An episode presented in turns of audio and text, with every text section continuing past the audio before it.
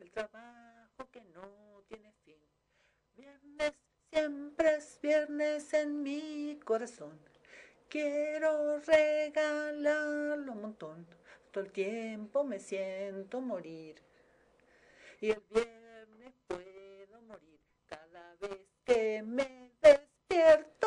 Oh, oh y voy a seguir cantando hasta el final la canción porque ahora no tengo nadie que me diga que me calle. Así que, Baltasar, vos no me vas a sacar el micrófono, ¿cierto? Bien, Baltasar dice que siga, siga, que puedo seguir cantando. No hay quien me cuestione. Acá, la profe, yo, acá ella dice que viene demorada. Yo le estoy apostando ya que se quedó de brindis, que se quedó de festejo. Como el domingo es el día del maestro y el lunes no hay clases, seguramente estuvo de pachanga. ¿Qué palabra antigua pachanga? ¿Qué palabra antigua? Eh, festejando el, el Día del Maestro, tomándose un vinito, tomándose algo, comiéndose algo y por eso está llegando tarde. Así está la docencia y por eso la juventud está perdida, porque los docentes están de joda. bueno, Fabiana ya enseguida nos va, nos va a acompañar.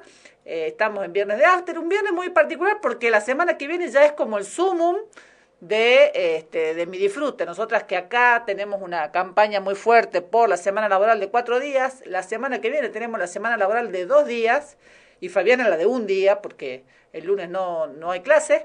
Así que estamos, este, yo estoy en este, digamos, en un, en un mundo ideal salvo por las obligaciones familiares que ya me jorobaron el martes, ya me jorobaron el miércoles, eh, viene bien la semana que viene. Pero bueno, eh, hasta que llegue Fabiana les voy contando cuáles son las tres noticias que elegimos para destacar esta semana. La justicia de Santiago del Estero ordenó la detención de una funcionaria del Ministerio de Agricultura.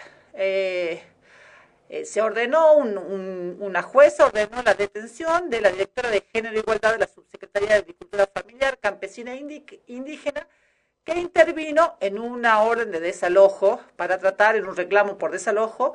Eh, entiendo yo, la nota no lo termina de decir claramente, pero pareciera ser que en el momento de, la, concreción del desalojo, em, esta funcionaria se hizo presente eh, a pedido de la gente del MOCASE, el Movimiento Campesino de Santiago del Estero, eh, y eh, fue, se ordenó su detención. No me escapa que más allá de que, en, lo particular, quienes escuchan la radio saben que yo trabajo con comunidades originarias, que no sería el caso este, sino que serían campesinos. Eh, evidentemente, el accionar del Poder Judicial, la gente cree que el Poder Judicial complicado es el de Comodoro Pi, el que este, trabaja las causas contra Cristina, contra Macri y demás. Y no se dan cuenta que el Poder Judicial que les tiene que preocupar es el que trata las cosas de todos los días, un desalojo, un cobro de pesos, un alimento, un divorcio. Porque esos son los que afectan de manera directa sus vidas y se las complican muchas veces sin importarles mayormente lo que pasa. En el caso, de, en el caso este de Santiago del Estero, les puedo decir que se ve claramente lo mismo que pasa acá. Una persona cualquiera eh, demanda a alguien con este, claro apellido o con clara pertenencia a grupos este, más humildes de la sociedad y automáticamente se toma como cierto su planteo y no se toman los cuidados ni las eh, precauciones mínimas para garantizar los derechos de quienes son este, demandados. Y muchas veces se ordenan desalojos de arranque, digamos, no al final de un proceso, sino al principio, como preventivos, y no se tiene en cuenta. En este caso, se trataba de una familia, eh, la familia Medina, con, que vive con, este, viene, viven el señor Medina y su pareja Mirta Belizán, sus hijos Lucas de 22 años, Mauro de 20, Cristian de 17, Julián de 13 y una nieta de 6 años. Tienen eh, se dedican a la cría de animales, 60 vacas, 300 gallinas, más de 20 chanchos, pavos, patos y gallinas. Y, eh, quien ordenara este, el desalojo, este, sin hacer ninguna constatación previa, sin verificar si había menores en el domicilio, sin verificar la previa situación general familiar, directamente mandó a la policía para, ordenar, para este, concretar un desalojo.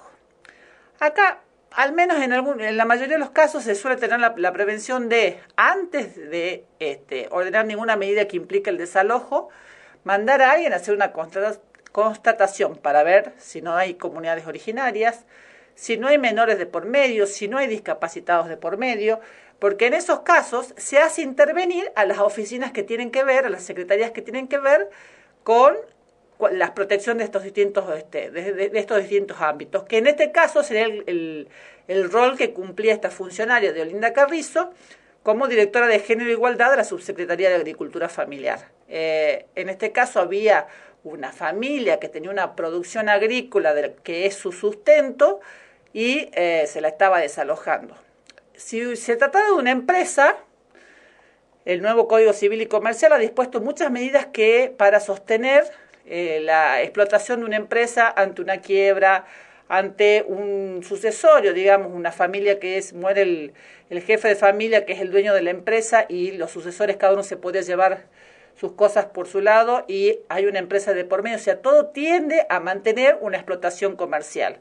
En este caso, que además de ser una explotación comercial, era el sustento de una familia humilde, eh, no se tomó ninguna de estas de prevenciones. ¿Por qué? Porque es una familia campesina, como pasa en Salta muchas veces con las familias originarias, que como desde el punto de vista civil, si se toman esas precauciones, eh, se ha empezado a realizar denuncias hace unos, ya unos años, eh, denuncias penales, y los jueces penales no tienen estos, estas precauciones, estos cuidados y estas no realizan estas contrataciones previas con personal eh, eh, idóneo, no con la policía, eh, para verificar que no se dé ninguno de estos contextos. Entonces, muchas veces, si quien denuncia es una persona de doble apellido y quien es denunciado es un mamaní, un condorí o un apellido por el estilo, será prontamente desalojado, pero por la vía penal. Por la vía civil no les resulta tan fácil,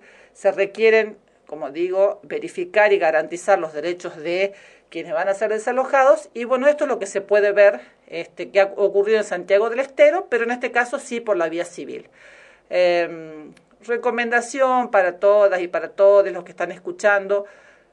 Eh, cuando vayan a firmar un papel, por más confianza que tengan, háganlo leer por otra persona. Si, yo muchas veces hablo esto con, con, con la gente con la que trabajo. Hay mucha gente que aprendió a leer y escribir y que a lo largo de los años, porque se ha dedicado, por ejemplo, a las actividades agropecuarias, este, no ha vuelto a, este, a, o no lee habitualmente, ha perdido ese hábito, ya no recuerda cómo leer, pero por ejemplo saben firmar, saben firmar con su nombre.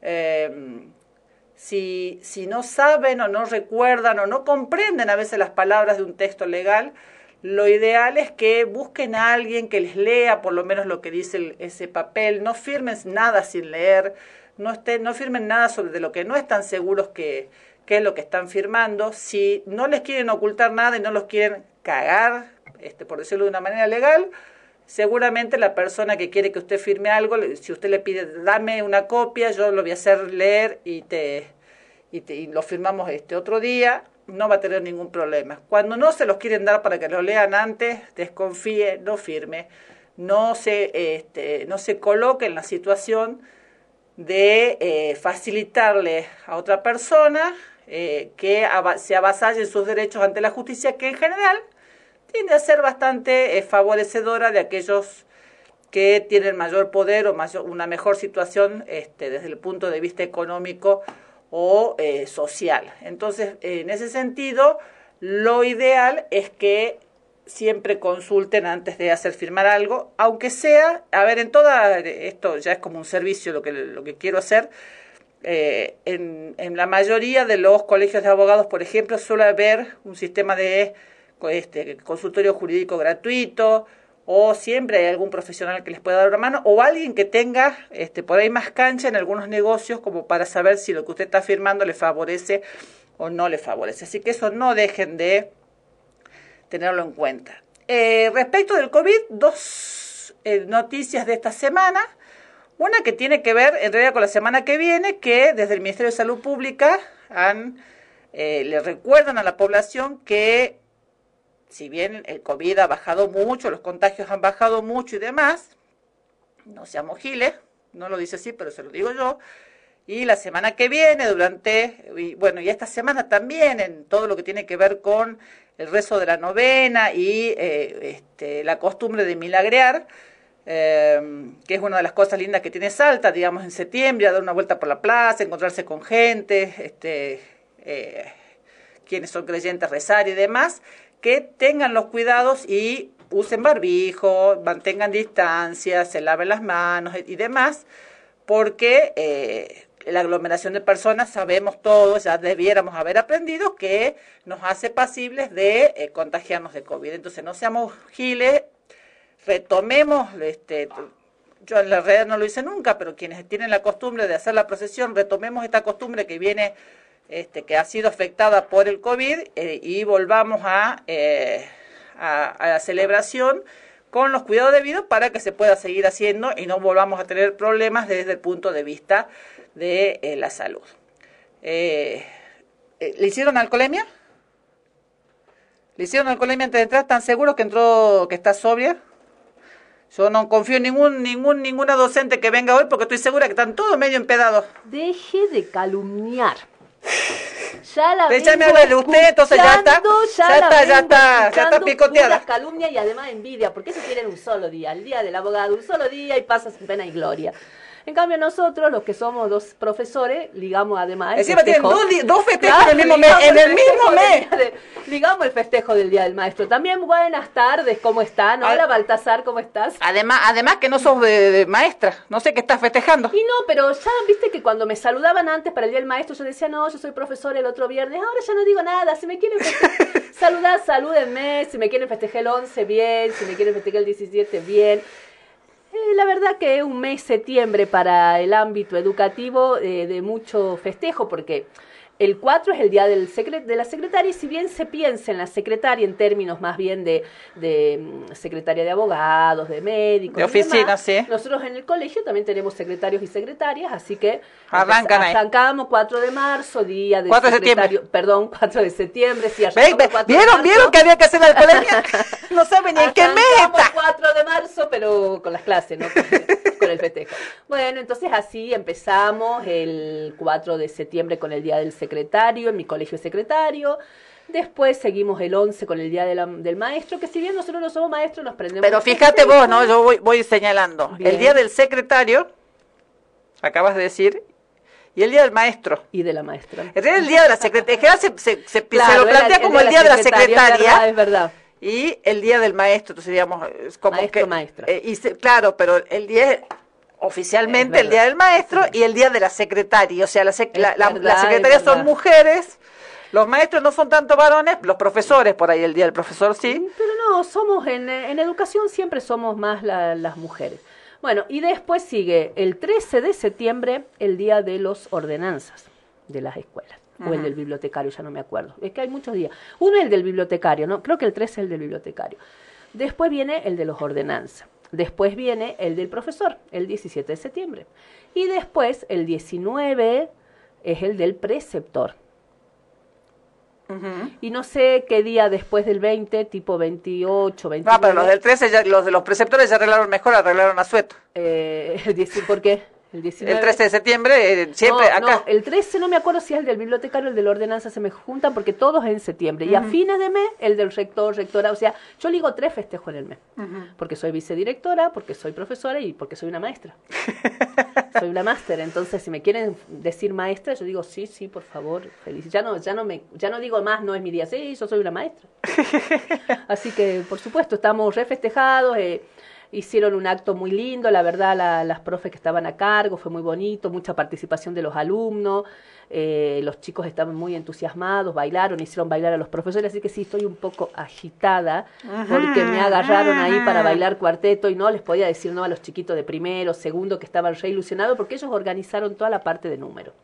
Así que fue un, un bonito acto, la verdad, un lindo fin de esta semana larga y un gran em- inicio de nuestra semana ideal que yo venía escuchándote en el auto y decía, por supuesto, es nuestra semana ideal mía, mira, voy a trabajar un solo día. Yo tengo hija que estuvo de comilona hoy este, también festejando, festejando, en otra provincia, pero festejando. Festejando. Sí. Eso de voy a, tra- voy a trabajar un solo día es también ponele, porque... Ponele que van a, van a- que, el- que el ya van a inventar algo para el viernes, ya van a inventar algo para el un viernes. solo día vamos a ir al colegio, pero el trimestre se cierra el 16 de septiembre. Eso quiere decir que tenemos troqueladas de pruebas para corregir, por lo menos yo. Este, me traje así un Ya las montón de tendrían que cosas tener para corregidas. estar- no, las hicimos estos días. Encima, cuando- como el lunes no lo teníamos previsto como asueto y nos dieron el asueto, eh, ahí nos complica un poco porque estamos, tenemos que cerrar nota. Pero bueno, eh, no me voy a oponer a una semana laboral de un día. Nosotros- Aunque después haga algo en mi casa. En la familia Uber no somos docentes, pero hemos decidido festejar el mes de septiembre, así que tenemos así como Por festejos supuesto, de corrido. festejar. Bueno, que ustedes son un montón y deben tener miles de cumpleaños. No, no tenemos cumpleaños, pero tenemos casollo, viene familia, este, así que tenemos, este, sí tenemos este fin de semana un cumpleaños, pero bueno, tenemos así como surtidito y tenemos eh, eh, festejos varios, así que estamos en... Estamos este, bien- bien festejados. Bien festejados y bien, este, con, mu- con mucha frecuencia de, de juntada, digamos. Este, y hay algunos que hasta tienen dos casorios porque, porque del lado- de un lado, este... Ah, es el casorio ahora. Tengo casorio el 24 yo, pero mis sobrinos tienen casorio mañana también, porque otra tía se les casa. Ah, Pero qué ganas de casarse, che. Uno no Sí. entiende a veces esas, esos deseos. Es para de- mantener, no, eh, no, es- es, claro. para mantener nuestras fuentes de subsistencia. Ah, claro, ¿De qué vivimos bien, los abogados está bien, está bien. Y es una familia donde hay algunos abogados, así que Sí, pero la única que tiene matrícula en este momento soy yo, así que yo ya avisé que yo el primer matrimonio, el primer divorcio lo hago gratis, pero ya los demás los cobro al porque de algo te lo tengo que regalo, vivir. al segundo te lo cobro. Ah, sí, absolutamente. Como esa gran canción. Sí, sí, sí. Bueno, ya que estamos hablando de maestros, ¿no? Y de festejos, pero va- volvamos al tema maestro. ¿Tenés, vos reconoces a alguien que haya sido tu maestro en algo? ¿O maestra? ¿O maestre en algo? ¿De verdad? No.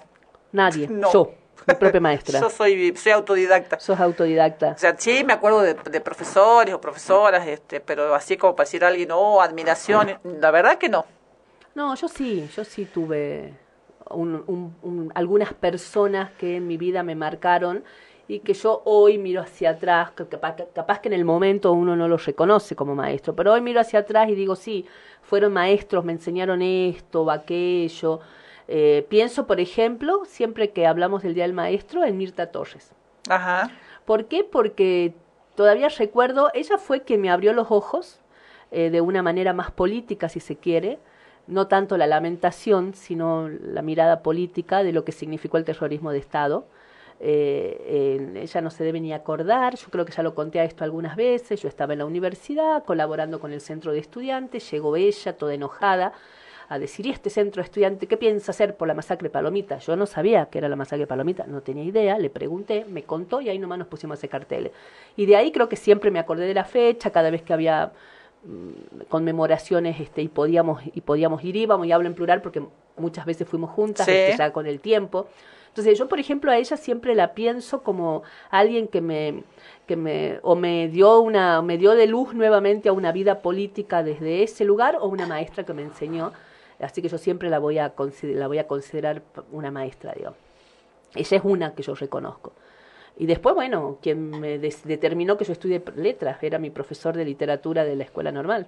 Pero vos no estudiar letras. El que- profesor Vito Olivo. No, no me no quería estudiar letras, pero tampoco me op- opuse demasiada resistencia. Bien. Yo quería estudiar otra cosa, pero si no lo otro no se podía, no me resistí. Que me hizo amar mucho la literatura, mucho más de lo que ya lo amaba, que era el profesor Vito Olivo, eh, este, que fue terminó sus días siendo director del Colegio América Latina. Así que bueno, esos son mis maestros. Estuve pensando, y bueno, y no quiero ca- caer en la frase hecha de decir, y bueno, eh, en esto de la radio, de decir las cosas cueste lo que cueste. eh, no podemos, yo creo que vos tampoco, ahí, ahí coincidirías conmigo, no podemos dejar de nombrar a Sergio Poma. ¿No? que en, en lo que hace a, a una forma de encarar el periodismo, de plantear las cosas, de plantarse, de jugarse, ¿Qué, eh, Nos che, Baltasar, enseñó, que nos dijeron que nos iban a cobrar ahora o algo porque eh, eh, nos vinieron a cobrar o algo porque estaba empezando así como a chupar las medias, no, sé. No, no, para nada. Yo ya lo venía pensando, yo ya dije tres maestros y yo pensé en, en, en personas que han gravitado en cosas que yo después seguía haciendo en mi vida.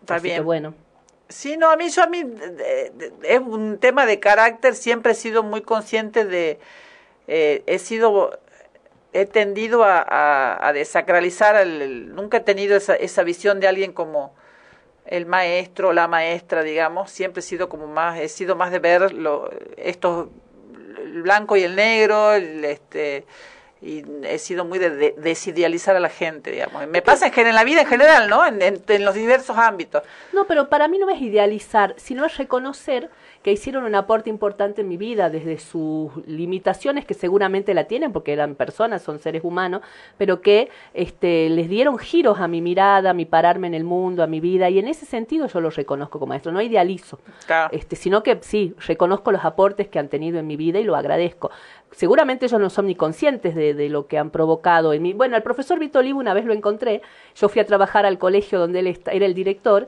y cuando me presenté yo le dije a él, yo estoy acá gracias a usted pobre, dice, espero que alguna vez me perdone.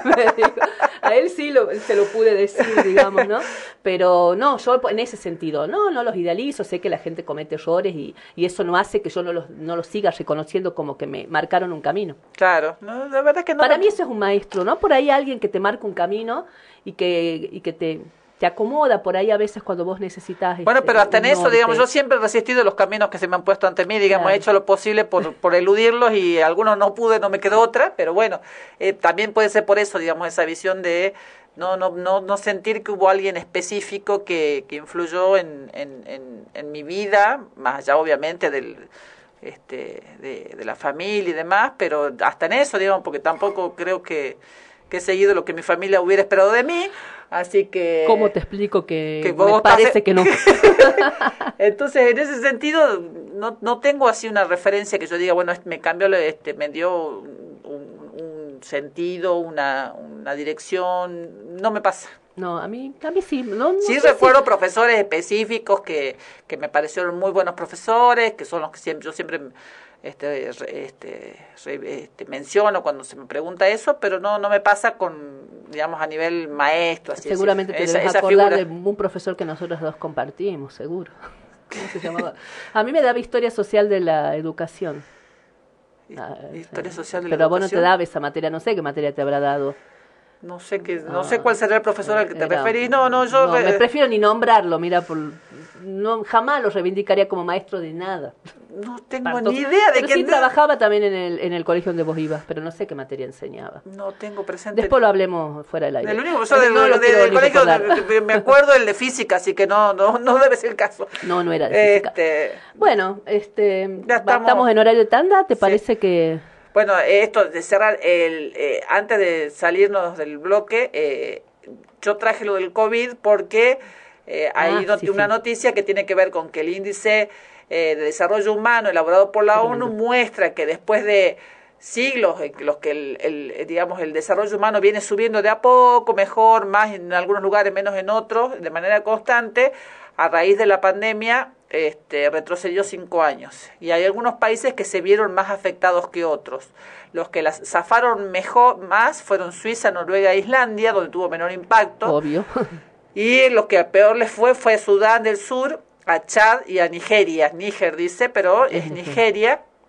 Este, en Argentina quedamos, eh, estamos dentro de la sección de países con muy alto nivel de desarrollo humano y ocupamos el puesto 47 del ranking eh, no tengo idea, lo que no tengo en claro es este eh, cuántos países están en el ranking, pero bueno, de todas maneras, en ese ranking eh, hemos eh, retrocedido cuatro lugares mm. entre el 2015 y el 2021. Sí. todo esto vinculado siempre, en principio, a el COVID y en algunos países los afectos sobre tras el COVID, lo económico, y la eh, guerra con Ucrania que les afecta desde el punto de vista energético, desde el punto de vista de, alimenta de alimentos y demás, de provisión de alimentos y demás. Eh, creo que en este contexto el retroceso de Argentina no tiene que ver con que algunos otros hayan estado mejor y se hayan adelantado, sino que hubo un retroceso global de, de, la mayoría de todos los países en realidad. Pero sí, sí, ya digamos que que, lo, supo, lo sospechábamos, ¿no? Empezábamos a pensar que algo de esto iba a pasar.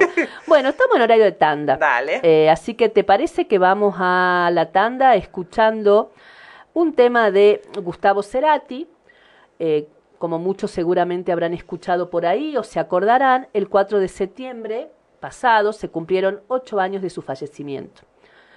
acordarse que estuvo en coma un par de años, dos, o tres años.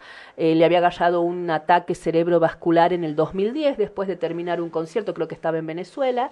Eh, y bueno, hace ocho años y días, porque fue el 4 de septiembre, fue falleció. Un, fue un viernes porque, eh, porque me acuerdo que yo estaba en camino a la radio cuando me enteré de la noticia. De su fallecimiento. Sí.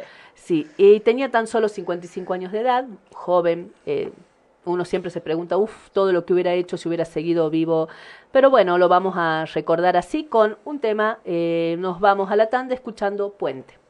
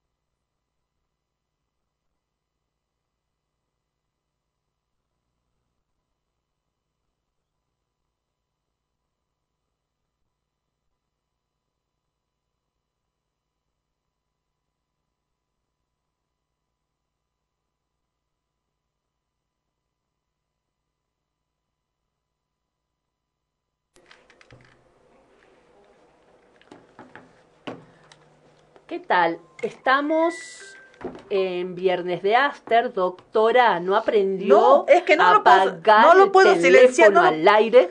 No lo puedo silenciar para las llamadas, no sé qué, por qué motivo. Es un- eh, me escapa mis capacidades tecnológicas. Y eso que tiene bastantes. este, Sí, voy a reconocer. Bueno, eh, estamos en el segundo bloque de Viernes de Aster. Estamos en las de siempre, pero no estamos solas. No estamos solas. A ver. Volvamos a escuchar de nuevo.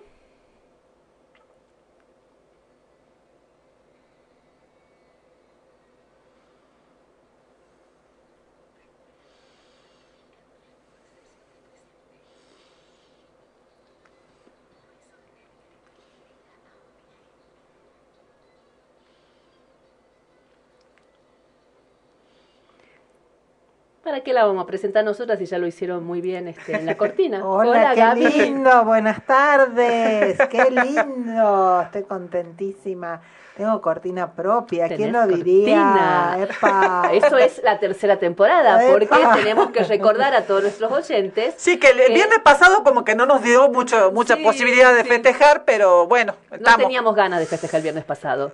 Fue difícil el Sí. viernes y vienen siendo difíciles Vienen y siguen días. siendo Siguen difíciles. siendo difíciles. El hecho de que por ahí nosotros eh, toquemos otros temas, hablemos de otras cosas, no quiere decir que no estamos preocupados por lo que pasó el jueves de la semana pasada, el viernes lo hablamos todo el programa, casi todo el programa lo dedicamos a eso, y los coletazos que trae esto, ¿no? Y que nos están, nos están cimbronando aún. Pero bueno, Acá es estamos. viernes, tenemos ganas de, de ponerle otra energía, así que acá estamos. Y como decíamos, el viernes pasado estuvimos tan involucrados en lo que había pasado el jueves, comentando la situación y demás, que no tuvimos mucho tiempo de recordar que estábamos empezando la tercera temporada. En realidad habíamos empezado el- en agosto, eh, El 14 de agosto. que caía, no caía viernes, no sé qué día caía. Creo que cayó sábado, pero bueno, veníamos como medio complicadas y demás, y recién decidimos organizarnos para, eh, por eso estuvimos un viernes que no, que no vinimos, para poder larga- lanzar con todo la vuelta,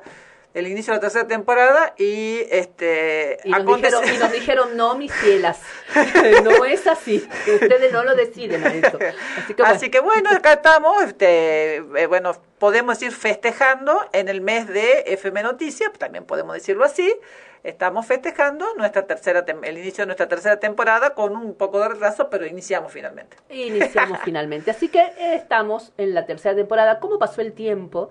Yo todavía me acuerdo cuando lo empezamos a concretar este sueño, que lo teníamos de hacía mucho tiempo, pero ¿viste cuando se juntan a hablar unas amigas y dicen, qué bueno sería si alguna vez hacemos esto? Y a nosotros la pandemia nos terminó de empujar. Fue eso, el hecho de que capaz que teníamos más tiempo eh, para, para pensarlo de otra forma y ahí chu, arrancamos y así fue que este programa nació con pandemia. Sí, sí, sí, y, y pensábamos que nacía después de la pandemia, arrancamos y nos agarró la pandemia de vuelta, así que así arrancó a tropezones, pero arrancó, y, y bueno, acá estamos. Y acá estamos con una columnista de lujo. Sí. Así que Una amiga más, en Una amiga realidad, más, la verdad es que verdad, por ahí verdad. los oyentes... O sea, en realidad te invitamos como te invitamos un día como entrevistada y, y te quedaste. me quedé, me quedé, así soy, ¿no? Confianzuda. Me invitan y me quedo. Eh, pero la verdad que una mesa, esta es una mesa, yo creo que los oyentes lo perciben, ¿no? Es una mesa donde se habla con mucha libertad, con mucha responsabilidad también, pero con mucho afecto. Hay mucho afecto, hay mucha buena energía que, que circula todo el tiempo en la mesa y creo que eso se transmite, dirían los antiguos a través del éter, ya no existe como Eh, no tal, importa, pero- porque, bueno, pero, pero es una figura linda de la radio. ¿no? totalmente, sí, sí. Y estamos en septiembre, un mes en el que tenemos varias celebraciones, claro que este Mafalda decía por ahí en alguna de sus de sus tiras cómicas que este la primavera es este lo más fashion que tiene el calendario y la verdad que septiembre se marca por esto, por la primavera, por este, el Día del Estudiante que festejamos y, y- y celebramos, pero también el domingo que viene es la celebración del Día de- del Maestro. De hecho, este, hoy ha habido festejos y celebraciones. Sí, mira en el las ojo brilloso, escuelas. está medio borracha. Por favor, miren, perdón que te interrumpa. Dijiste borracha y me, hice- me acordé de algo. La policía de la seccional cuarta, el comisario, el encargado, no sé quién, nos ha mandado una nota al colegio y estuvimos investigando y solamente llegó a la zona de este, ¿no? a la circun- circunscripción de la comisaría cuarta, una nota donde prácticamente nos prohíbe hacer festejos. ¿no? Sin tener que pagar SADAI, ADICAPIS, permiso de acá, permiso de allá, pagar adicional a los policías. Eh, y además nos dice, está prohibido vender bebidas alcohólicas. Es un colegio, amigo. o sea, ya. ¿Qué le pasa? Así que Avinitio no está- hagas esas bromas, por favor. Es un colegio, pero tremendo, tremendo porque es en horario escolar, en horario de clase. Es espantoso, pero bueno, ya está. Pero además, a ver, quiero decir, todas las actividades que se hacen en el marco del colegio tienen fines educativos. Inclusive cuando haces una actividad para recaudar fondos para el viaje, la gira o lo que sea, tiene fines educativos. Entonces, porque tiene que ver además con la solidaridad, con el compañerismo, con la posibilidad de recaudar para que aquellos que de alguna manera no podrían ir por razones económicas se suben a cualquier actividad que pueda hacer el colegio, llámese viaje de estudio, gira, lo que sea. Digo, eh, la única situación que se nos ocurre es la del control en función de los impuestos o lo, lo, que hay que pagar. La verdad que en lugar de decir, gente, nosotros vamos a ofrecer nuestros servicios porque sabemos que están trabajando en función de la educación, pero guarda, ¿no? Hay que festejar el Día del Maestro. Pero estas otras cosas que hacen realmente la educación y que hacen la a la vida del maestro, justo en estos días nos llegan al colegio. No, es Sí. tremendo. Es tremendo, pero bueno, la directora contestó, bueno, tuvo un problema ya el año pasado, creemos que deriva de eso. La directora contestó que el año pasado nos hicieron cortar, nosotros le hacemos una cena a los alumnos de quinto, se la pagamos los profesores, obvio, no es una cena eh, con primer plato, segundo plato, no, es un lunch, les contratamos un buen DJ eh, en horario escolar. Entran a las 7 a su, al brindis de, de quinto y salen a las 11, a lo sumo 11 y media que es lo que dura el turno vespertino. Nunca tuvimos problema, lo hacemos hace más de 10 años. Y el año pasado llegó la policía, se querían meter, querían que cortemos la música, espantoso.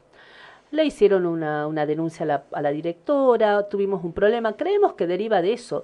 Em, pero bueno, son festejos inherentes a la vida escolar que se hacen en horario de escuela. Es terrible, el- eso sí, eso es un abuso de autoridad espantoso. Así que si está escuchando Cornejo, a ver si, si, si interviene, por favor, porque no, es, no les ha llegado esa nota a todos los otros directores, solo a los de la zona donde estamos nosotros. Ah, Tremendo. Sí, bueno, ustedes saben lo que opino del- de la policía, de su capacitación y de las funciones que cumplen, así que eh, ahí, este, y, y que no tienen que ver con, con este, ni siquiera con, los años terribles de, nuestra, de, nuestro país, sino con una estructura que no tiene, no cumple con la función que se supone que cumple. Y es, una estructura viciada y probablemente para mí habría que desarmar y, armar- y empezar de vuelta. Bueno, hay muchas estructuras viciadas, pero esa tiene una gravitación. Bueno, estaba cuando venía para acá te escuchaba hablar de, de- del Poder Judicial. Y sí, otra estructura que Sí, hay sí, que armar bueno. y desarmar de nuevo, ¿no? hay muchas estructuras que necesitarían eso. Pero bueno, esperemos que alguna vez se dé. No sé si será pronto. Eh, no creo. No, dudo, creo. dudo. Pero bueno, nos desviamos de tema como hacemos siempre, pero volvamos a al los tema. festejos y a las Y celebraciones. a las celebraciones. Y que decíamos, este, hoy Fabi estuvo de festejos Mm. en, en la escuela, en el colegio, porque el domingo es eh, el Día del Maestro, que se celebra en homenaje a Domingo Faustino Sarmiento. Y podemos hablar de Sarmiento. Personaje polémico, Yo si los hay, quiero ¿no? decir además que soy egresada de la escuela Sarmiento, así que yo escucho el himno a Sarmiento, fue la lucha. Tu vida tu vida y tu elemento. elemento. Yo lo vengo de cantarlo, así que lo tengo acá, ¿eh? Lo puedo cantar ya. La no fatiga tú dejas. Durante eh, toda mi primaria, ¿no? La- el, el festejo principal de la escuela era justamente el, el 11 de septiembre. Y me parece interesante recuperar este, est- esta figura de Sarmiento. Después hablamos del Día del Maestro. Quiero separar Sarmiento del Día del Maestro, porque creo que para hablar de las maestras y del Día del Maestro podemos recuperar tal vez algunas otras referencias, ¿no? Algunas otras personas que realmente han hecho y hacen la construcción de, de esta condición docente que, y, se, y reactualizan la condición docente. Pero bueno, Sarmiento, un periodista, político, escritor, eh, fue presidente de la República Argentina, gobernador de San Juan, senador, eh, con un hombre de su época, primero, tenemos que decir, no vamos a hablar ni a juzgar a Sarmiento desde el siglo ¿No vamos a hablar de las orgías? No, no vamos a hablar. no, me causó mucha gracia una vez ver un listado de gastos, de rendición de gastos de Sarmiento que incluía este una orgía, orgías decía. Así es. Qué gracioso. Por lo menos era honesto, rendía los gastos. Por supuesto. ¿Qué lo van a criticar acá? La, la, la, los políticos que no lo, en realidad claro, que no, no, no, claro, esa, las orgías no, se las, no creo que las pongan en, la, en las rendiciones. Este, pero bueno, eh, un, como decía, un político, eh, obviamente ideas que eh, dominan la época, que dominan a gran parte de la clase política, estamos hablando de segunda mitad del siglo XIX, aunque él participa, en realidad tiene una vida activa ya desde la década del 20, del 30, se, tiene, se exilia, este, y con respecto a esto, es importante, tal vez una de las cosas, además de la obra que él hace en relación a la educación, que tal vez sea lo que más podemos recuperar y rescatar, ¿no? Es uno de los grandes promotores de la educación primaria obligatoria. Ojo, una educación primaria obligatoria que para la época era una educación que homogeneizaba, ¿no? Que era la idea de hacer a todos ciudadanos iguales, además preocupados fundamentalmente por lo que comenzaba a ser la gran ola inmigratoria. Entonces había que construir al ciudadano argentino. Ciudadano argentino que conocía sus derechos, sus deberes, pero que también tenía una condición bastante sojuzgada, ¿no? En, esto de las relaciones de poder es una educación que claramente se ejerce donde la quienes tenían el poder lo ejercían en el aula, ¿no? De esto no nos cabe, no nos cabe en duda. Una mirada muy europeizante, ¿no? Eh, de hecho, las maestras las trae de Europa y sobre, pero sobre todo de Estados Unidos. Eh, implementa la, escuela normal nacional, ¿no? Que y la extiende a lo largo de, del país que va a ser el ámbito de formación, sobre todo de maestras, porque hay que decir que en esa época la figura de la enseñanza estaba asociado a la condición de las mujeres. Eh, pero eran aquellas mujeres de una cierta clase social que por ahí no, no tenían habilitado de trabajar en otros lugares, pero tenían este, algún nivel educativo que les permitía, por ahí, por ejemplo, leer y escribir y enseñar Así eso. Es, pero además, cuando esto se o sea, era un trabajo clasista en ese momento. Totalmente. ¿Sabes que me, acuerdo eh, de una anécdota? Estábamos en paro, en el paro del, no me acuerdo si fue en el 2005 o en el 2007, que fueron dos paros docentes muy importantes en la provincia.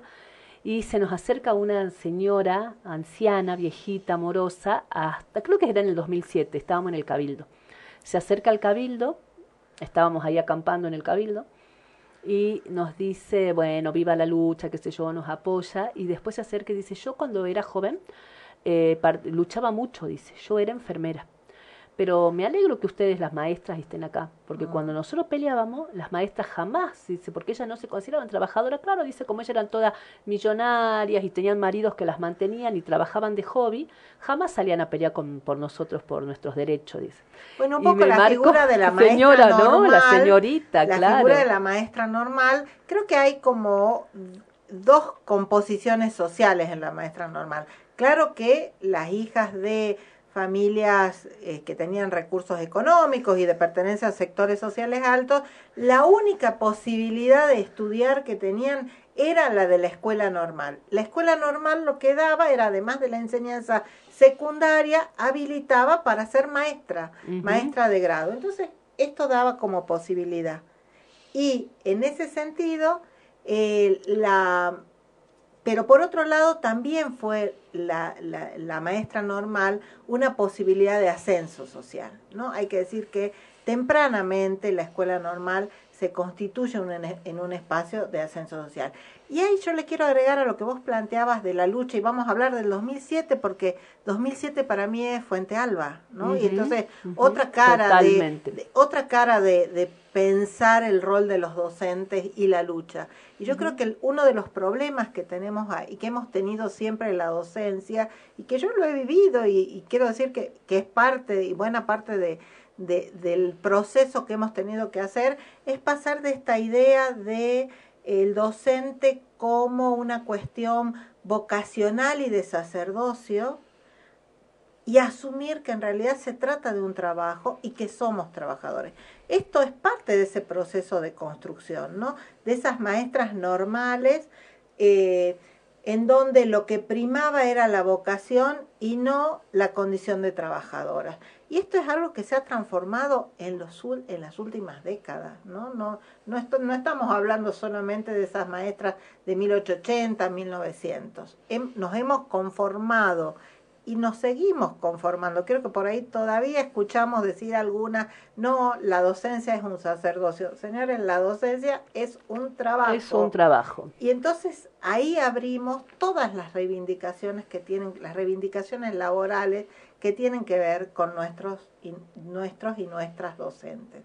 ¿no? Entonces, también hoy, Sarmiento aparte, pensar qué nos pasa frente a la docencia hoy y las luchas que la docencia está dando por mejores condiciones laborales, por mayor capacitación, por tener la posibilidad de que realmente eh, trabajar de manera digna en un turno, porque nosotros sabemos que hoy la mayoría de nuestros docentes tienen una carga horaria, los del secundario, 40, 50, 60 horas, y las maestras doble turno, cuando no tres turnos, ¿no? Trabajan turno mañana, tarde, y si te descuidas, son preceptoras en, un vespertino. sí. Entonces, y nosotros decimos, bueno, las maestras ganan bien. Sí, ganan bien, pero a costa realmente... No todas. De, no, pero digo, ganan bien porque suman no un trabajo, tres, trabajos. Y son algunas, no todos Y no todas tienen, pero además, no, no, esto no debería ser así, Fabio. o sea, uno piensa cuál es el ideal de la docente, de la docencia, y uno dice, trabajar en un turno con la posibilidad de a contraturno hacer todo el proceso que implica la preparación de clases, correcciones, capacitación, y esto realmente Y que el sueldo te alcance para, para vivir. Y que te alcance bien para vivir. Vos sabés que... No, yo cuando pienso que te alcance para vivir, pienso en toda la, la, complejidad de la vida, digo, comer, vestirse, de esparcimiento y todo lo demás, digamos, ese es mi concepto de te alcance para vivir. Yo muchas veces conté que, este, que conocí docentes españoles, que ellos trabajan ocho, eh, no, seis creo, eh, tienen 31, hasta 30 horas reloj y solo de esas horas reloj, solo eh, 20 frente a alumnos y las otras 10 para reuniones, para capacitación, para acordar cosas, para reunirse con los padres.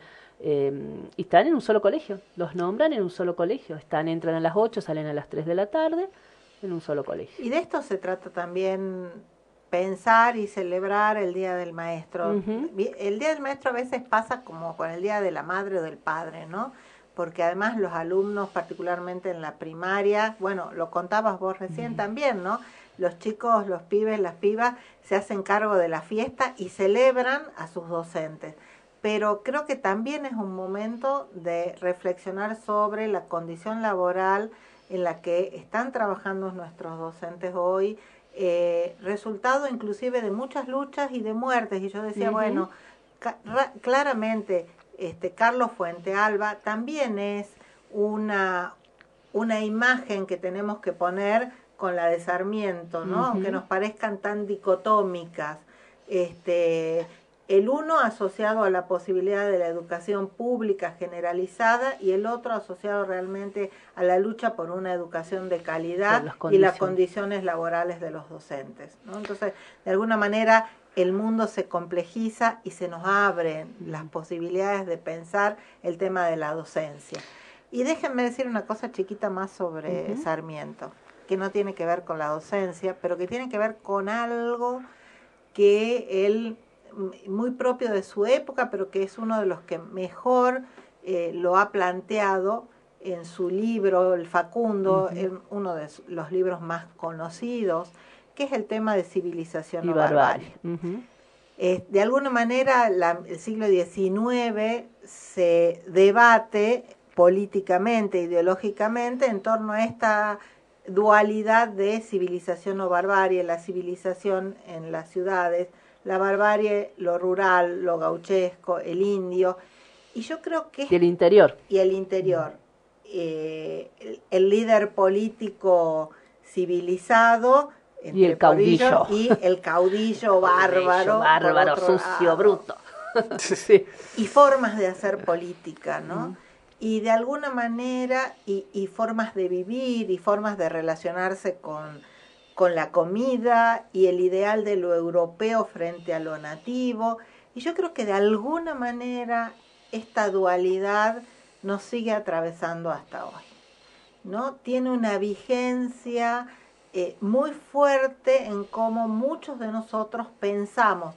Tal vez ya no es en los términos del, del gaucho, del facundo y el caudillo, ¿no? como tal, y el señor civilizado de la ciudad, pero claro que nosotros cuando nos referimos a nuestras comunidades originarias, ¿no? a cómo viven y cómo habría que cambiarlas y cuánto habría que cambiarlas y cómo pensamos la educación en las comunidades originarias, aparece de nuevo esta esa dualidad, esa tensión. Pero además hasta la expectativa en la visualización, porque cuando el, el pueblo originario no tiene plumas y anda con taparrabos y usa celulares o tiene este o pretende algo este de progreso en su en su en su en su modo de vida es cuestionado por no ser indígena. ¿Cómo, ¿Qué clase de indios son estos, por ejemplo, que, lo he escuchado, que usan celular? Sí, Yo también. Bueno, eh, eh, es esto, ¿no? Dejar el otro, ¿no? Porque la barbarie también plantea esto, ¿no? Civilización y barbarie también es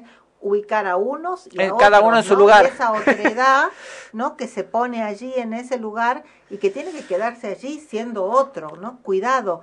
Eh, eh, esto es, es, bien interesante. Les cuento que el jueves pasado estuve en Morillo y participando de la diplomatura de intérprete Wichí para la justicia.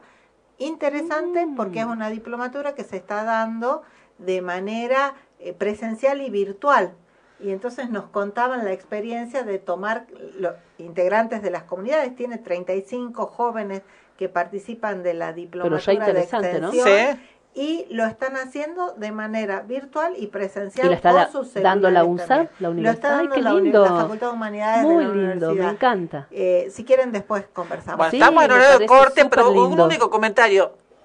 ¿Grieta le dicen a todo lo que venías contando?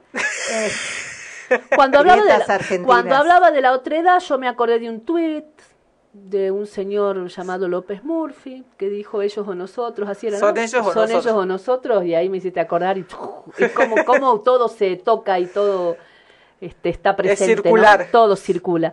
Bueno, vamos a la tanda con algo más, un poquito nuevo, nuevo, a mí me gusta siempre traer novedades. Vamos a escuchar una canción que se llama El Pañuelo, que salió creo que el 4 de septiembre eh, Rosalía y Romeo Santos. Romeo Santos lo ubican, el cantante neoyorquino. Yo pensaba que él era latino, pero no, es de Nueva York. Y la catalana Rosalía lanzaron esta primera colaboración juntos, se llama El Pañuelo. Fusiona los géneros, la bachata con la voz de Santo y los sonidos flamencos de mano de, de Rosalía. La canción salió y fue un hit en el momento. Muy lindo, muy interesante, así que disfrutemos este tema, El Pañuelo.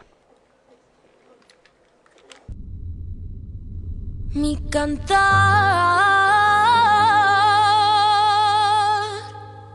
mi canto un lamento. Ay, porque estoy enamorada y no soy correspondida. Destrozada, estoy por dentro.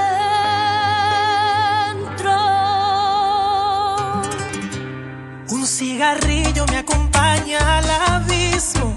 Igual que tú, no tengo suerte en el amor.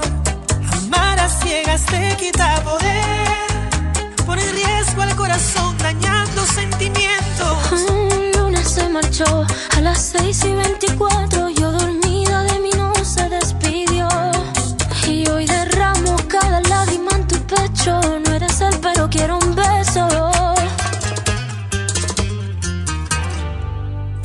necesito aliviarnos las penas y curarnos.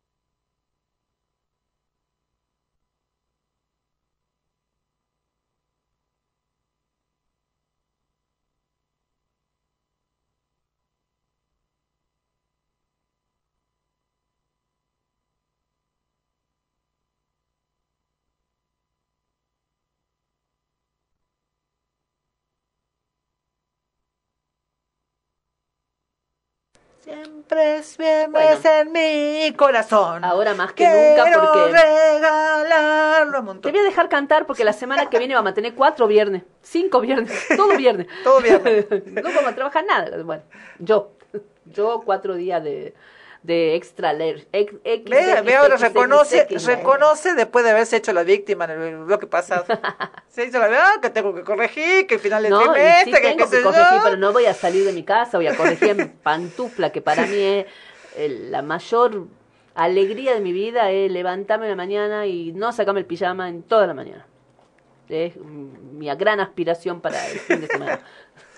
Eh, así que bueno, no, la verdad que es una semana que se celebra. Lo único que los padres de uno se les ocurre sacar todos los turnos médicos para esos días Ah, pues. y hay que llevar y traer y demás. En ese sentido, digamos que te da una mano el milagro, porque no van a poder sacar turno 14 y 15. Supongo No, sí, el 13. 14 sí puede. No me digas, el El 14, 14 le están puede. dando turno. Ah, yo pensé que, que esos dos días no había actividad. Ya me cagaron el 29 de agosto, el día del abogado, a las 8 y media de la mañana tuve una audiencia, este, y ahora me van a cagar el 13 y me van a cagar el 14. Bueno. Así estoy, ¿Qué vamos a hacer? en esa onda. Es lo que hay.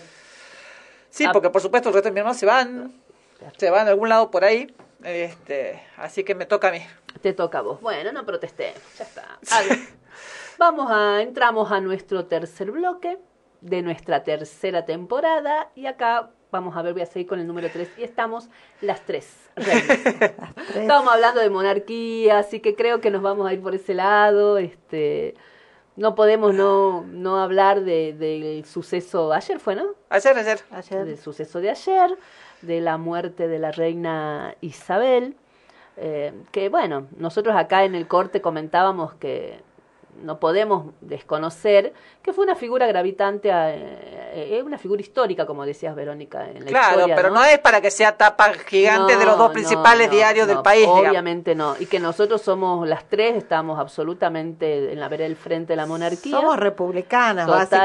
básicamente, ¿no? Este, digo, la monarquía, el principio básico de la monarquía es la superioridad asociada a la, A la sangre. herencia, a la sangre, a la condición de una persona es superior por el solo hecho de ser hija de, y creo que este, que digo, hay otras muchas cosas, pero este principio básicamente eh, en el Río de la Plata, en la Argentina, recuerden, nosotros hablamos de San Martín, ya, ¿no? Hemos celebrado el, el 17 de agosto, bueno, uno de los principios justamente en la República es la igualdad ante la ley, cosa que no le sucede a quienes pertenecen a la, a la monarquía. A la monarquía, así es. Y bueno, estábamos sacando el cuero, vamos a contar la verdad acá, porque ya los oyentes nos conocen y seguramente no deben dudar de que eso estuvimos haciendo, a la cantidad de chupa media de la monarquía que hicieron condolencias vergonzosas. Eh, a ver, uno puede, a ver, uno puede decir, bueno, es un hecho histórico, es una mujer que fue durante 30 años reina de eh, no, uno- 30 años. no, 70, años. perdón, 70 años reina de uno de los imperios este, mundiales, porque fue, digamos, este fue uno de los dueños de la mitad del mundo por, por apropiación. Eh, Y se quedó con un montón de obras de arte de los lugares que apropió en su museo. Bueno, que es- eh, no, ese museo que tienen de El arte Museo de ¿no? Londres. ¿Viste? de Eh, Londres eh, tiene un montón de el resultado es el resultado justamente del Sí, colonialismo total, inglés. Total. Eh, eh, Eh, eh, había una cuando fue una reunión hace poco de no sé qué organismo de estos este, multinacionales este hicieron la presentación en España fue y estaban en el Prado digamos como que la, la rece- recepción fue en el Prado y hay una foto en, en, este que circuló este como meme de Boris Johnson mirando la- los cuadros creo que él es profesor de, de arte entonces digamos fu- fue uno de los pocos que estaban ahí que podía apreciar lo que había pero de todo el mundo diciendo, eh, cuidado, que ya está, ya está midiendo en qué lugar lo va a poner el British Muse- Museum, digamos. Eh, digamos, esto, digamos, es un hecho histórico, murió la reina, o murió la reina, un recuadro en el diario como murió la reina, pero es un, un imperio que tiene con el cual tenemos un conflicto territorial importante, o sea, los mismos que están ahora este, llorando la reina, el 2 de abril publican la, fo- la, foto de, de Malvinas con la bandera atrás, este, y cuestionan a todos los que no, no defienden a Malvinas y demás. Este, a mí lo que me perturba es la anglofilia que he visto entre ayer y hoy. Sí, O sea, totalmente. En los medios de comunicación, en los diarios, esto de decir, ¿De dónde somos tan fanáticos de, de la monarquía Y inglesa? La civilización y la barbarie. Y Sarmiento. Sarmiento, de ahí viene. ¿Te das cuenta cómo todo cir- es circular? Viene Eh, de ahí. Cuando hablamos de la anglofilia, de, de esta, de este amor por lo inglés, ¿no? Y esta condición de, digo, eh, so- yo quiero separar dos cosas. A la monarquía, a la monarca de la jefa de Estado. Yo entiendo que podemos, entre todos, decir, bueno, ha muerto la jefa de Estado de una potencia, podemos, y allí podemos debatir acerca de esta condición de potencia, pero bueno, es jefa de Estado como son todos los jefes de Estado. Ahora, cuando entramos al tema de la monarquía y comenzamos a resaltar la cuestión de la, su real majestad y utilizamos estos términos, en realidad estamos entrando en el campo de poner en valor esta forma de, go- de gobierno, este Estado, que es el Estado monárquico, ¿no? Entonces, una cosa es decir, bueno, como jefe de Estado damos nuestras condolencias a los, po- a la- al pueblo inglés, al pueblo británico, y otra cosa es comenzar con estas adulaciones acerca de su real majestad. No, y además, etcétera, a ver, etcétera. Bueno, Soy- pero nombra quién es. este- Soy funcionario o he sido funcionario y tengo o tengo pretensiones de volver a hacerlo. Ujú. De mínima, si la estoy con- haciendo, este, prestando mis condolencias desde, desde Argentina, ¿en qué idioma lo hago? En español. Y que sea máquina ya para entenderlo, digamos. Eh, Hasta de ahí arrastrado. Alfonso Pratgay, expreso mis condolencias al pueblo británico y a los países de la Mancomunidad de Naciones por el fallecimiento de su jefa de Estado, Su Majestad la Reina Isabel II. A Life of Duty and Dignity. RIP Eli- Elizabeth II, the Second. My condolences to her family and to the British people. Menos mal que te tenemos, Verónica, para leer Yo eso. entendí, ¿no? Igual, mis condolencias a la familia, al pueblo Una vida, una vida de, de, eh, eh, de- de deber y dignidad. Descansa en paz, RIP, eso está en, Sí, en sí, latín, sí, así sí, que sí, sí. eh, Elizabeth este II. impache. Este, eh, y eh, la- condolencias a, a- Él quería a la- mostrar que sabía hablar inglés. Eh, para eso hubieras hecho vos también una, para que todo el mundo sepa que pero, sabe ni- inglés. pero, pero una cosa es que uno sepa inglés, otra es ser arrastrado y Claro. arrastrado de una potencia extranjera que tiene conflicto con, nosotros. Claro. Después, yo les leo esta y ustedes díganme quién fue. My sincere condolence, condolences to the British people and the royal family. This is a his- historic time to remember a woman that led history. RIP Queen Elizabeth. No, no sé. Laurita Alonso. Ah, ella había escrito algo en inglés, sí. Laurita Alonso, que no puede pasar más. ¿Ella era la que o estaba sea, en era- algo de anticorrupción? Eh, ponele, eh, ponele, cuando la que estaba enamorada de, lo, de Ojitos de Cielo, digamos. Eh, mis sinceras condolencias al, al- al pueblo británico y a la familia real. Ella hacía roba a la familia real, supongo que deben estar, estaban esperando, no podían empezar las, las exequias sin, sin las condolencias Sin de Laura Alonso. Alonso, claro. Es un, un tiempo histórico para recordar a una mujer que condujo la historia.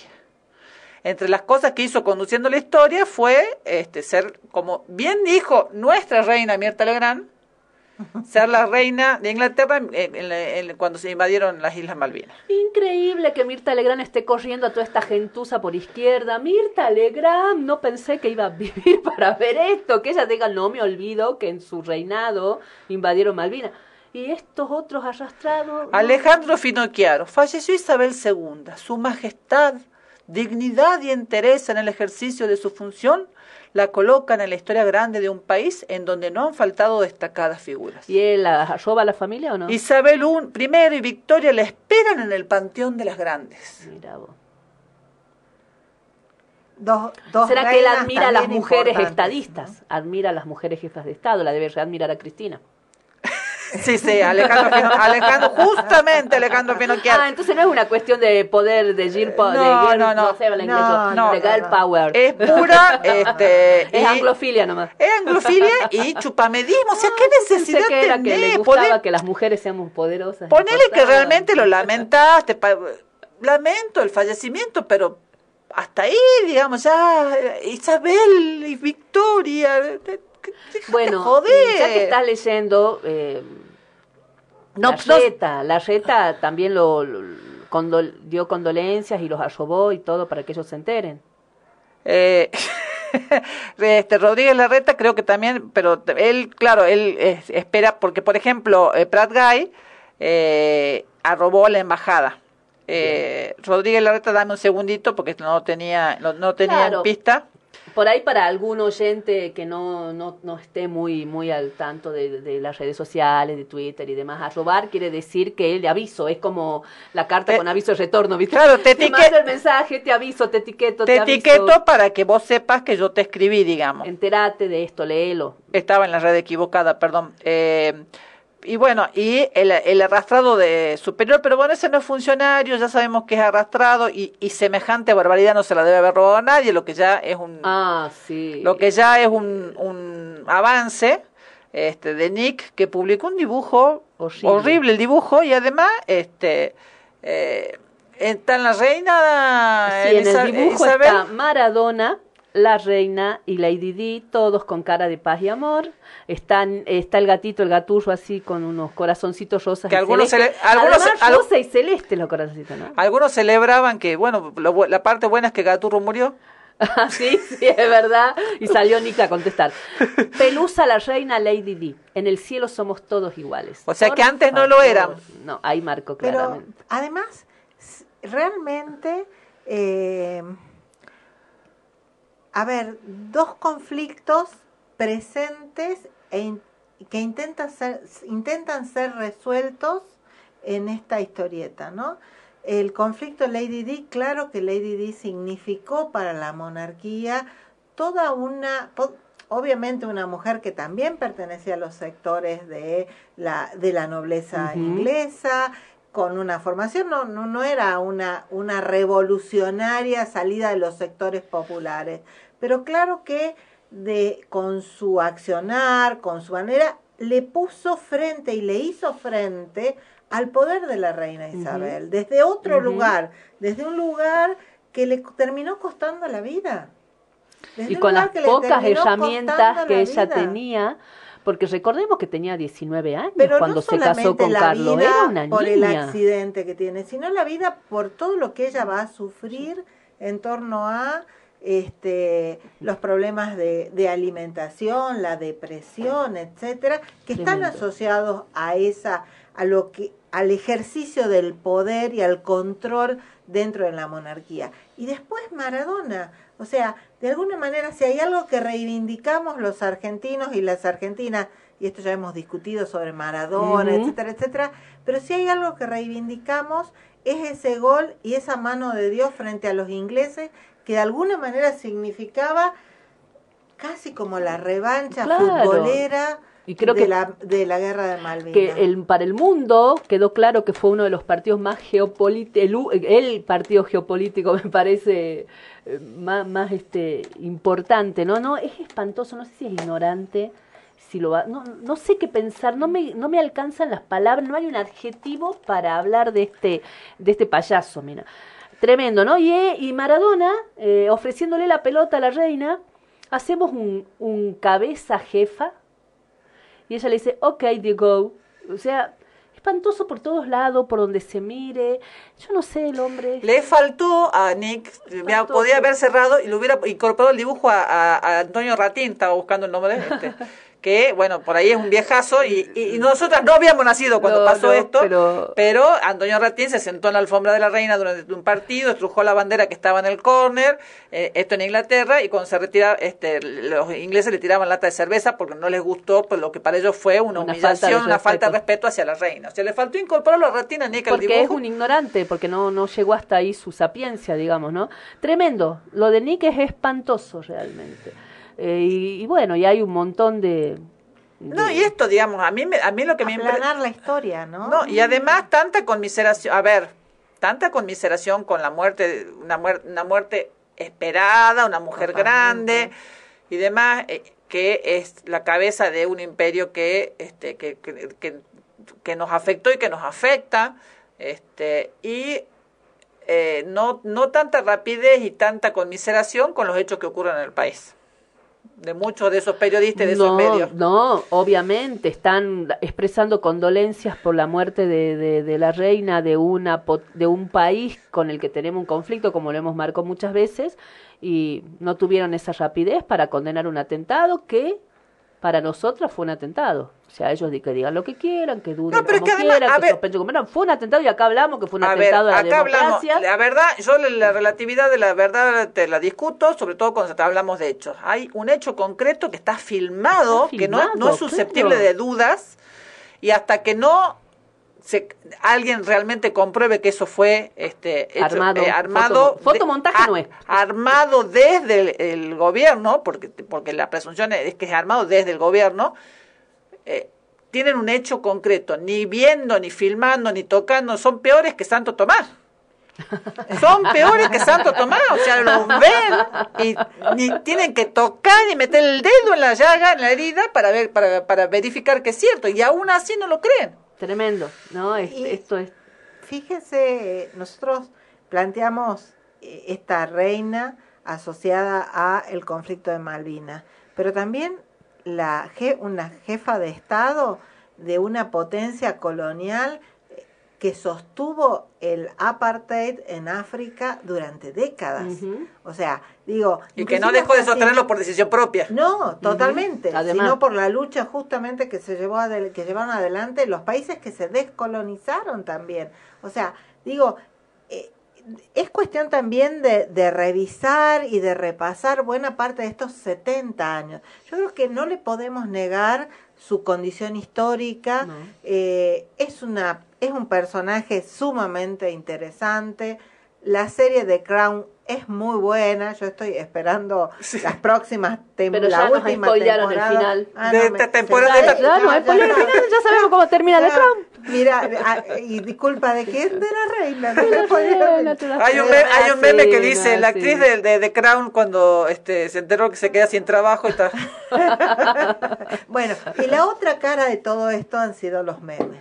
Los memes, el hemos ingenio, disfrutado nos hemos divertido. de los memes, que la verdad, claro, la, eh, por radio no podemos este, reproducir porque muchos de ellos tienen que ver con, Con lo imágenes, visual. con lo visual, pero claramente entre la reina Isabel y nuestra reina republicana Mirta Legrand, los memes han circulado este realmente Pero al segundo ya empezaron los memes a circular. Es como que eh, te los tenían preparaditos porque, bueno, ya digamos que la edad de las señoras hacía, hace presuponer que en algún momento iba a llegar No, el final. a- había pero que además, además el- la celebración de toda una situación en la que claramente, y lo escuché también, lo pensé yo y lo, lo escuché de, de gente que está allá, uno eh, Allá en, en Inglaterra, British. eh, entiende que la reina murió varias horas antes de lo que finalmente se anunció, Claro. porque la familia se trasladó toda de golpe al lugar donde ella vivía, que estaba no sé cuántas horas en en vehículo. En Escocia. Claro, pero Escocia. no se tienen el avión y después tienen que hacer como ocho horas en auto para llegar hasta el, hasta el, hasta el castillo. Eh, claramente la muerte no se anuncia hasta que el nuevo rey está en el lugar. Este, eh, toda esta, esta frialdad para el tratamiento del, del fallecimiento de, un, de una, más allá de un símbolo de Estado. Viste que tenían de- como estos operativos que tienen nombre, el unicornio, el no sé qué, el no sé cuánto, si se muere Puente aquí, de se Londres. allá, eh, eh, claro. Puente de Londres es el puente de Londres ha caído, clave- digamos. ¿Cómo? El puente de Londres ha caído. ha caído era es la digamos la clave que iniciaba todo el proceso asociado justamente a la muerte de la reina. Cada uno de los integrantes de la, de la familia real tiene una, una clave, su muerte tiene Sí, una clave. Eso lo vimos en The Crown. Bien, ¿No? Hay una parte que, cual. que mostraban eso, lo aprendimos cual. ahí. Eh, Bueno, acá tengo, eh, esto no es un meme, es un tweet, pero dice, este, un- una ironía, dice, Egipto se roba el cadáver de la reina y lo expone en el Museo del Cairo. Ay, qué malvado, eso es crueldad. Ese humor negro. Retomando un poco lo que hablábamos antes. un poco de humor negro. Pero bueno, Pero es lo que Inglaterra ha hecho con, Con todo. claro, con, con este Bueno, el Museo Británico, decíamos, es justamente el reflejo de todo ese, ese esa trayectoria colonialista, colonialista, de, total. de Inglaterra. es la prueba, ¿no? Si alguna vez alguien le quiere hacer un juicio por colonialista, van ahí nomás. mientras. Está toda la prueba ahí al alcance de la, de la mano, si se quiere. mientras tanto, a ver si me dan un segundo porque Vamos estoy a- este eh, está eh, el centro de ex- Operando las redes Porque sociales. esta figura que planteábamos de civilización y bar- barbarie funciona en el colonialismo, que implica que la, las- quienes se consideran civilizados, ¿no es cierto?, ocupan aquellos países salvajes, bárbaros, etcétera, con, a condición de que los van a civilizar, Civilizar, entre comillas, sí, y dar- se apropian claramente de, De sus, sus recursos. recursos, tanto de sus recursos naturales como también de la mano de obra y de la capacidad de producción, pero además los convierten en los mer- en mercados de buena parte de las cosas que, Que ellos en producen, la revolución claro. industrial eh, inglesa sobre todo se estaba produciendo en gran cantidad y para los que no había mercado. Digo, de esto se trata el colonialismo o buena parte o parte por lo menos del, del colonialismo. El ¿no? Centro de Excombatientes Islas Malvinas de La Plata sacó un comunicado que dice, ante la muerte de Isa, miren, se saben todos los nombres, de Isabel Alejandra María Windsor, reina del Reino Unido, de Gran Bretaña, Irlanda del Norte, la cara de la monarquía a nivel mu- mundial, que detentó el trono durante 70 años, anteponemos que encarnó el sufrimiento de los pueblos, sojuzgados bajo el dominio colonial y económico durante todo su reinado, un sistema arcaico como lo es la monarquía brit- británica. El tratamiento edulcorado de la figura de la reina Isabel II, de los sistemas dominantes de la cultura estratégica, contrasta con los rostros de las madres de los soldados muertos bajo el fuego enemigo durante la Guerra de Malvinas en 1982. El imperialismo británico con su monarquía continúa con la ocupación neocolonial militar en nuestras islas Malvinas, Georgia, Sandwich del Sur y sus mares circundantes en contra de los intereses de los argentinos, amenazando la paz de Argentina y de la región con una fortaleza militar en la base de Monte Agradable. Memoria, Verdad, Justicia, Soberanía y Paz, el CECIM de La Plata. muy claro, digamos, clarísimo, creo que representa lo que muchos pensamos por ahí, este, me parece impecable el comunicado. No habíamos escuchado muchos comunicados en este sentido, ¿no? Ni leído, ni... No, esto salió ahora, eh, me- yo creo que van a empezar a salir de, de a poco más, Esperemos. pero la, re- realmente, uno, insisto, eh, oh, se está, parece que se muere la reina, se murió la reina, compartió un par de memes, un par de comentarios y siguió su vida en otros eh, sentidos, digamos, como cuando muere un, un actor, este, como, este, no tanto como vamos a hablar en el próximo bloque, este, porque, pero Está muy necrológico nuestro eh, programa. sí, hoy, pero hoy bueno. estamos de luto y no por la reina. No Eh, por la así que este, esto, digamos, los medios de comunicación y, y el público que, que consume esos, me- eh, este, esos medios de comunicación debieran dejar lo aspiracional claramente de la monarquía eh, para después declararse republicanos, ¿no? Bueno, Defensores de la república y este y andan ahí llorando por, los- este, por la monarquía. Y es uno de los problemas que tienen los países europeos, ¿no? Las monarquías están cuestionadas dentro de los propios países europeos. Tal vez en España sea uno de los países donde más está cuestionada la monarquía. Creo que eh, además los reyes de España han hecho todo lo posible para que esto sea así. Eh, pero bueno, creo que además Carlos III, Isabel fue una monarca, una estadista que se formó. Eh, no hay que olvidarse que uno de sus grandes maestros fue Churchill, su- fue su su ministro, gran su, primer ministro y este, uno de sus maestros. eh, que creo, y creo que no es el mismo perfil de su sucesor, ¿no? Así que bueno, habrá que ver también cuánto sigue en vigencia, cuánto siguen en vigencia las monarquías en Europa. Nosotros en ese sentido y siguiendo la, la primera, el primer debate, pareciera que somos más civilizados porque hemos podido optar, elegir y, consti- y constituir un sistema mucho más igualitario como es la República. Bueno, ahora sí estamos en horario de pausa. Estamos en horario de tanda. Vamos a irnos a la tanda escuchando un estreno, otro estreno, que también salió el 4 de septiembre, por ahí no sé qué pasó ese día, que salieron un montón de canciones. Eh, una fusión extraña. Que Una colaboración. podría- una colaboración extraña que podría parecer el agua y el aceite, dos generaciones diferentes, dos estilos diferentes, y sin embargo salió algo muy interesante, esta mezcla de pop y música urbana. Vamos a escuchar un tema que se llama Dos y que ha grabado la banda Miranda y eh, Dillon, que si bien en los premios Gardel no le dieron ningún premio, es indudablemente la figura revelación musical de este año. Así, que vámonos a la tanda escuchando dos, Miranda y Dillon.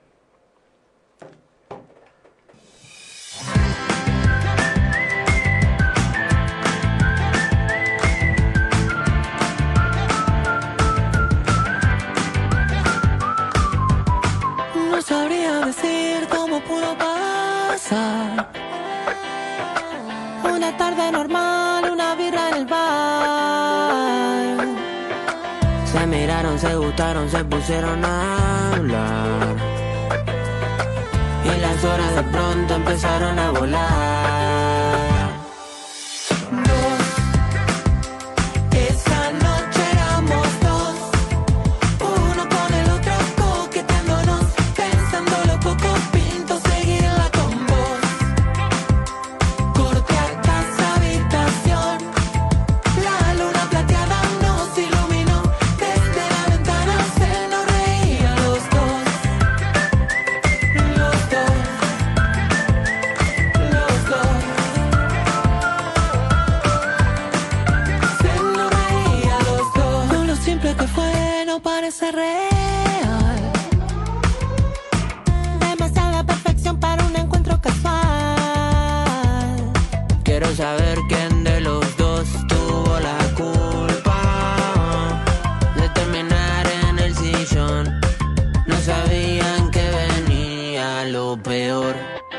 Pensaban que eran dos y entre toda la pasión parece se les pasó un detalle no menor, un oculto espectador que hasta casa lo siguió. oh, oh, oh. Y las cosas se tiñeron de bordó.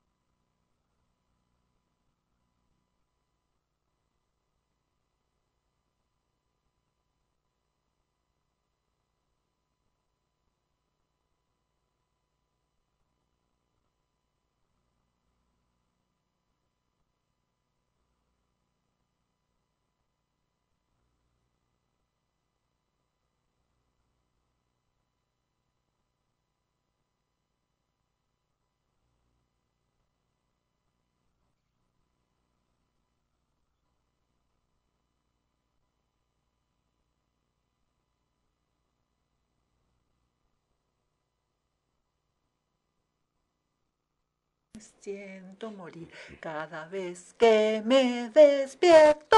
Oh, oh. Bueno, qué rápido se nos pasa el programa cuando tenemos mucho para hablar. Bueno, siempre tenemos mucho para No, porque hablar. nosotros seguimos, o sea, no es que viene el corte seguimos. y paramos No, de hablar, no, no. no paramos ni un poco. Ya se fue Gabriela, pero mientras ella se va yendo, seguimos hablando, seguimos hablando y no terminamos de hablar con ella hasta que nos cierra la puerta y sale y después seguimos nosotros hablando Claro. sola. Este, y no paramos más, pero bueno, se nos pasó volando el programa. Estamos ya en el último bloque. Bloque donde solemos hacer dos cosas que creo que nos gustan Vamos a bastante. hacer un pequeño pase por algunas actividades de- que hay para este fin de semana es. y después vamos a hacer un homenaje que nos parece que, que tenemos que vamos a hacer. explicar, vamos a contar y todo. Yo antes de que hagamos el pequeño pase, voy a contar un poquito que el jueves este, fui a la Casa de la Cultura, parece que hay un ciclo de jueves de teatro. Y había una obra que se presentaba, eh, se llama Jueves de Teatro porque todos los jueves hay No, obras no, de me acordaba de un cuadro. Ah, fui- ah, sí, sí. Fui a ver, nada que ver, no se parece, te diré después.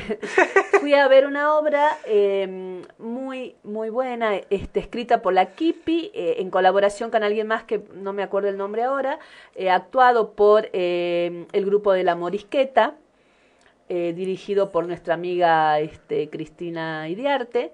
Una obra, ¿qué quieren que les diga? Si la vuelven a reponer, se las recomiendo, La sal teñida al palo. Hay un velorio, hablando de necrológica, se muere mm, alguien de una familia muy tradicional de Salta y van todos al velorio y están todos los tipos salteños de una forma que te hace, te reís para no llorar en O algunos sea, vos casos te das cuenta, vos decís, este fulano, decís. No, había algunos que mm, te podría poner el nombre y el apellido de quien estaban representando, pero no sé si fue una intención de los escritores o fue mi representación. No somos nada, se llama. no somos nada, una obra divertidísima, muy buena, con la pluma de la Kipi, que por ahí los que la siguen, los que leen, ya se imaginarán por dónde va todo, ironía, crítica, risa, muy recomendada. Voy a estar pendiente de cuando la vuelvan a poner este mm, en, en escena para, para contarles, porque la verdad, muy recomendada. La habíamos este, mencionado entre las actividades, pero bueno, Sí. por ahí eh, no sabíamos este, exactamente de qué se trataba. Te cuento que este sábado, 10 de septiembre, a la de 16 a 19 horas en la Plaza Raúl Alejandro Paesani de Barrio Palermo, la Fundación Sur está organizando un festejo. eh, entiendo yo que por el Día del Niño, en general los festejos del Día del Niño se realizan después del Día del Niño para, para que aprovechen los otros y tengan uno propio. Va a haber chocolatada, juegos, sorteos, obras de teatro, cortes de pelo gratis, así que muchas sorpresas más, nos dice acá un, un oyente, así que eh, invitamos a aquellos que, no sé, supongo que quieran colaborar o quieran participar. Repitamos Este, hora son- y lugar. Eh, van a participar 500 niños del merendero Ah, Cuchi Leguizamón. Eh, habrá juegos infantiles, peloteros, premios sorpresa, payasos, sor- eh, sorteos, obras de teatro, etcétera. ¿En qué barrio habías dicho? Palermo, Eh, zona oeste. Barrio Palermo, Sí. Plaza Raúl Alejandro Paesani, mañana de 4 a 10, de 4 de la tarde a 7 de la tarde. Muy bien, zona oeste de la ciudad. Sí, sí, sí. Bueno, muy, muy lindas las actividades del Día del Niño. Siempre hay... Y claro, y lo bueno de esto que eh, en general muchas organizaciones siguen festejando después del Día del Niño esto para que aprovechen todas las, la- porque muchos hacen el mismo Día del Niño, Claro, sobre todo las para que puedan ir gubernamentales. a muchos lugares. Claro, para que puedan aprovechar de distintos festejos, que el Día del Niño hay actividades gratuitas normalmente, este, que ponen la, la municipalidad o el, el Día gobierno. del Niño y de la Niña. El Día de las Infancias. De las infancias, ahí me gusta más. No, me, me acordaba de una de mi hija mayor que cuando era chiquitita eh, Sí. estrenaba jardín porque la había cambiado de jardín y cuando la señorita dijo vamos a festejar el Día del Niño, ella levantó la mano y dijo y de la niña. Esto, una avanzada. Una Eh, avanzada. Este viernes, o sea, hoy, hoy a las 9 de la noche, eh, va a ser la última función de papitas gratis en la ventolera. Esa es, pa- es una actividad paga, pero bueno, siempre está bueno saber cuáles son las actividades teatrales que este, o culturales que hay en, en la ciudad, porque por ahí uno no se entera. En general, las actividades teatrales por lo general siempre son este, pagas. Salvo que sean en el marco de un Eh, festival o algo por el claro, estilo. porque bueno, recordemos que este, así como los maestros no somos este eh, apóstoles, los actores no Tam- viven del no viven agua, no son bohemios que pueden vivir sin, sin sustentarse y es su trabajo. Claro, no, Eso no, que, pero a esto me refiero, quiero claro. distinguir al oyente Sí. cuando hablamos de actividades que, que, son no, y gratuitas yo, y las y que- yo para complementar lo tuyo, generalmente las obras de teatro, a menos que sea un festival que ellos reciban subsidio de otro lado, eh, siempre se pagan. Eh, y, si, y no es eh, costoso. No, y ayudamos al teatro salteño, que hay mucho y bueno. Así que si se puede, si tengo una platita extra, si tengo gana, apostemos por el teatro salteño, que los, a los que nunca han visto los va a sorprender muy gratamente. Eh, mañana, sábado, a las 10 de la mañana, en eh, La Usina, estamos hablando de este espacio que está entre La Valle, eh, España, Juramento. Juramento y Vicente López, creo, si no me equivoco. Eh, en la usina va a haber clases de Hatha Yoga, ahí sí es entrada libre y gratuita. A las 11, danzas circulares, también entrada libre y gratuita. Claramente son actividades organizadas este, o por cultura o por la municipalidad. Y eh, a las 18, el Teatro de Títeres, obra secreta, receta con cancioneta en la ventolera. A las 18 el sábado 10. Todo esto estamos hablando del día sábado. Y, o sea, mañana. El domingo 11 Sí. eh, ahí está la obra La Normalidad en la Ventolera a las 20 y en la usina también a las 20 una obra que se llama Artificio Casamiento, que es una obra que las dos, tanto La Normalidad como Artificio Casamiento, vienen ya reponiéndose hace un tiempo. Eh, no he tenido la oportunidad de ver ninguna de las dos y tengo ganas, así que voy a ver si aprovecho algo de eso el domingo. Bueno, Total, ahora, el lunes. ahora sí, No trabajo. viernes de after, tenemos que decirle que está de luto, Ajá. eh, no por la reina No, Isabel. no, no, no, no. Menos, supongo que quedó claro después de escuchar los dos bloques Nuestras anteriores. adolescencias, eh, sobre todo, están muy de luto. Aquello de eh, eh, parte de la banda musical de nuestra vida. O sea, cuando pensamos, si tenemos que musicalizar una historia, un documental nuestro, nuestra, nuestra, nuestra, ¿cómo se llama cuando es la, la- estas que hacen en Netflix? La- eh, estas como bio- las biopic, Las cuando biopic. tengamos que musicalizar nuestra biopic eh, una, una de los... algunos de los temas este, de los acá. verdes van a estar en, en nuestra biopic y tenemos que lamentar que ayer a los 62 años falleció Marciano Cantero eh, era- que era el líder, la voz de los enanitos verdes eh, banda con la que si habremos bailado Si habremos bailado. si habremos bailado durante mucho tiempo. La muralla fue la, la- el tema con el cual eh, eh, iniciaba el, el bailón con el brindis del Día del Abogado. Sí, ah, no me digas. Y muchos, y muchos brindis. A ver, escuchemos un poquito. Empezamos a bailar porque no hay otra manera de festejar a un gran músico que le ha dado color a nuestra vida que despedirlo bailando sus temas. Todo lo que fue lo que.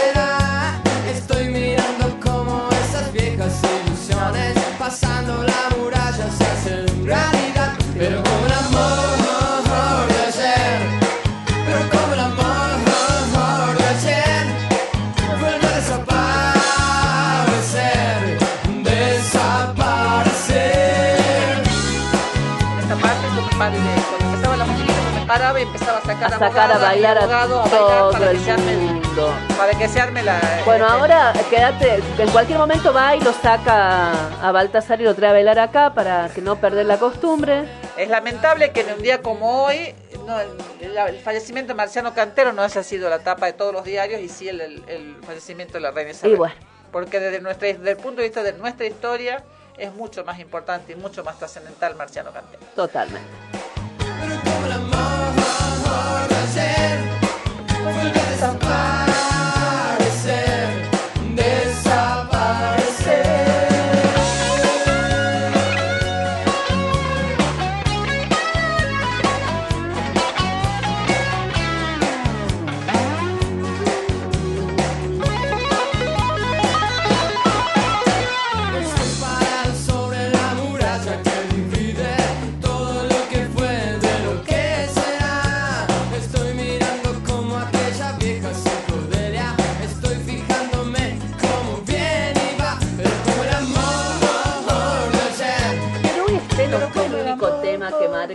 Nuestra adolescencia.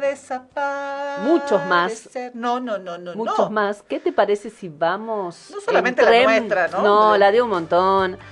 Nosotros no tenemos tiempo de... A nosotros no, no, no nos da vergüenza que se nos caiga el documento, como No, dicen no, a no, uno. no, no, no. Lo decimos orgullosa de la época que vivimos. Yo te vi en un tren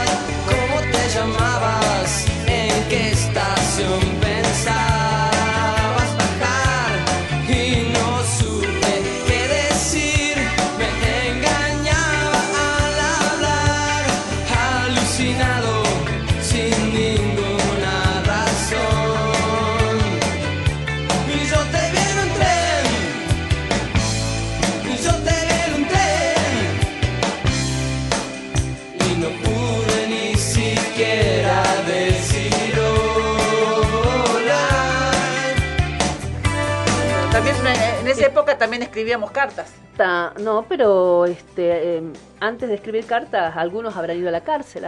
Nosotros no. Ah, no, no, no, no fue mi caso. eh. Me- No. Por eso me la salté. Vamos a tu cárcel. ¡Qué temón! ¿No te acordabas de ese tema así? ¿No? A ver. A ver, no se lo está acordando. No tiene muy buen oído, mi amigo. Te vas, amor. ¿Te acordás ahora?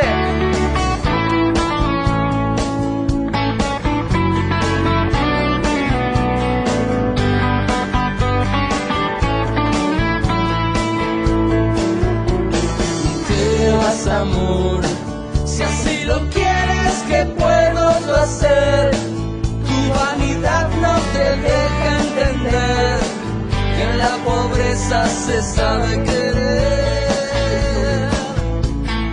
Quiero llorar y me destroza que pienses así. Y más que ahora me quede sin ti. Me duele lo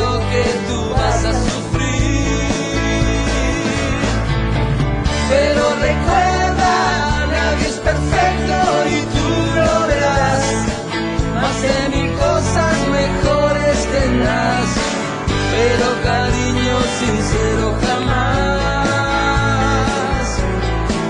Vete olvidando eso que hoy dejas y que cambiarás por la aventura que tú ya verás. Será tu cárcel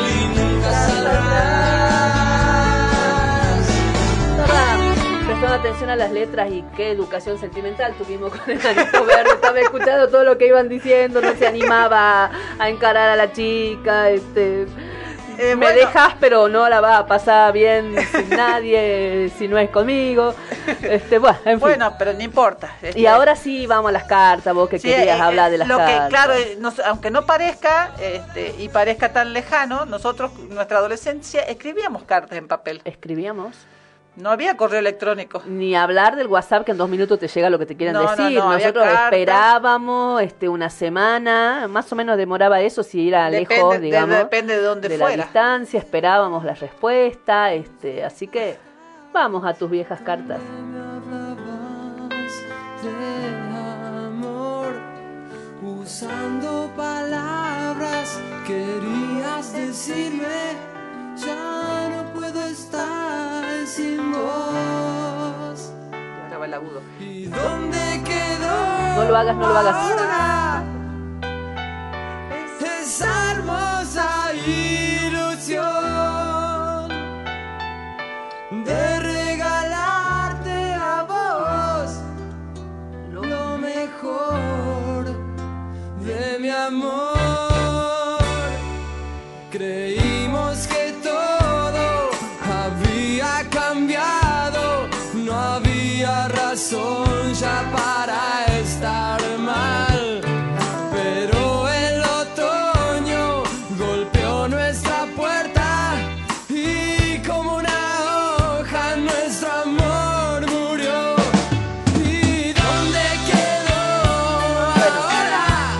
Temas, además, además de, de, de, de- los enanitos, bailábamos lento. Sí, bailábamos lento, sí. Así que con este tema estábamos así como, Abrazado, bailando en una hecho- sola baldosa los dos. como hecho nudo, digamos. Hecho un nudo, hecho un nudo.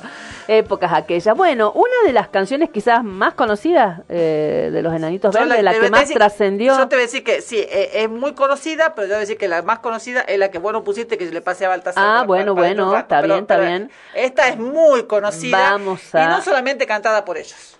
Lamento boliviano.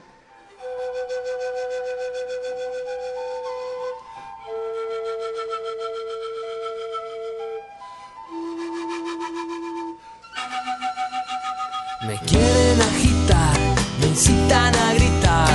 Soy como una roca, palabras no me tocan. Adentro hay un volcán que pronto va a estallar. Yo quiero estar tranquilo. Es mi situación, una desolación. Soy como un lamento, lamento boliviano que un día empezó y no va a terminar y a nadie hace daño. Y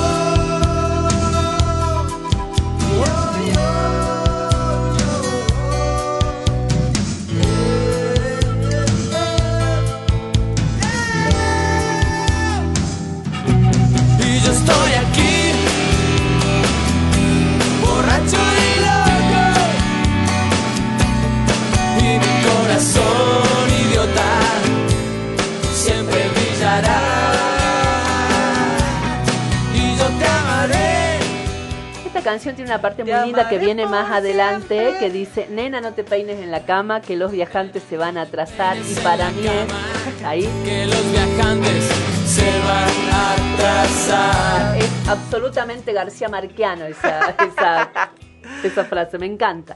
Vamos a la próxima, Dale. por el resto, otro temón.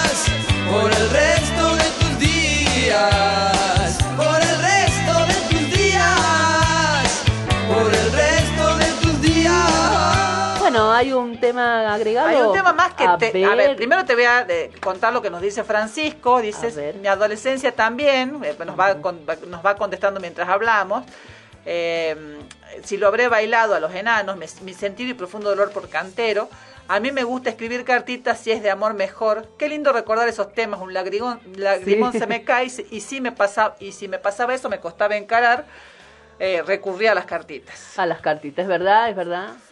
Eh, así que este, yo te voy a poner un tema y este ya como para irnos. Para irnos, Nos vamos para despidiendo irnos. hasta el viernes que viene. Feliz milagro para todos, aquellos que van a celebrar el milagro, para aquellos que no, feliz descanso. Eh, pero te voy a poner un tema ahora que estoy segura que lo conoces, que estoy segura que todos los que están escuchando el programa lo conocen y los que no están escuchando también. Eh, y nos vamos con amigos por Yo los enanitos No verdes. lo puse porque lo escuchaba todo el mundo, pero bueno, vamos.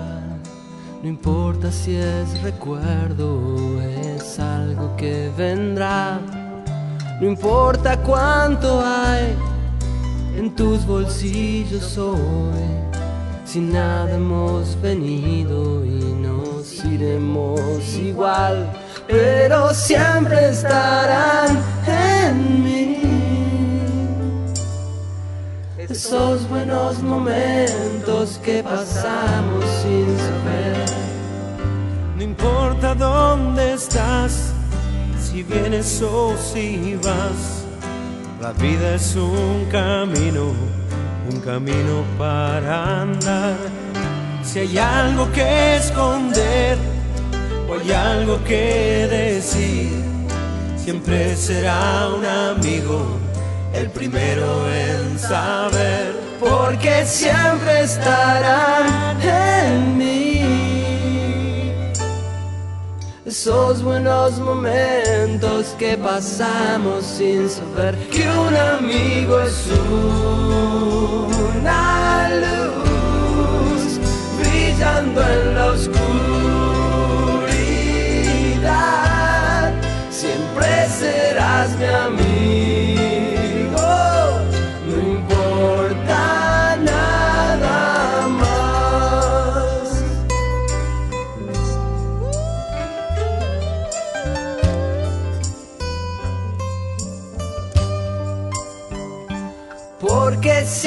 estarán en mí.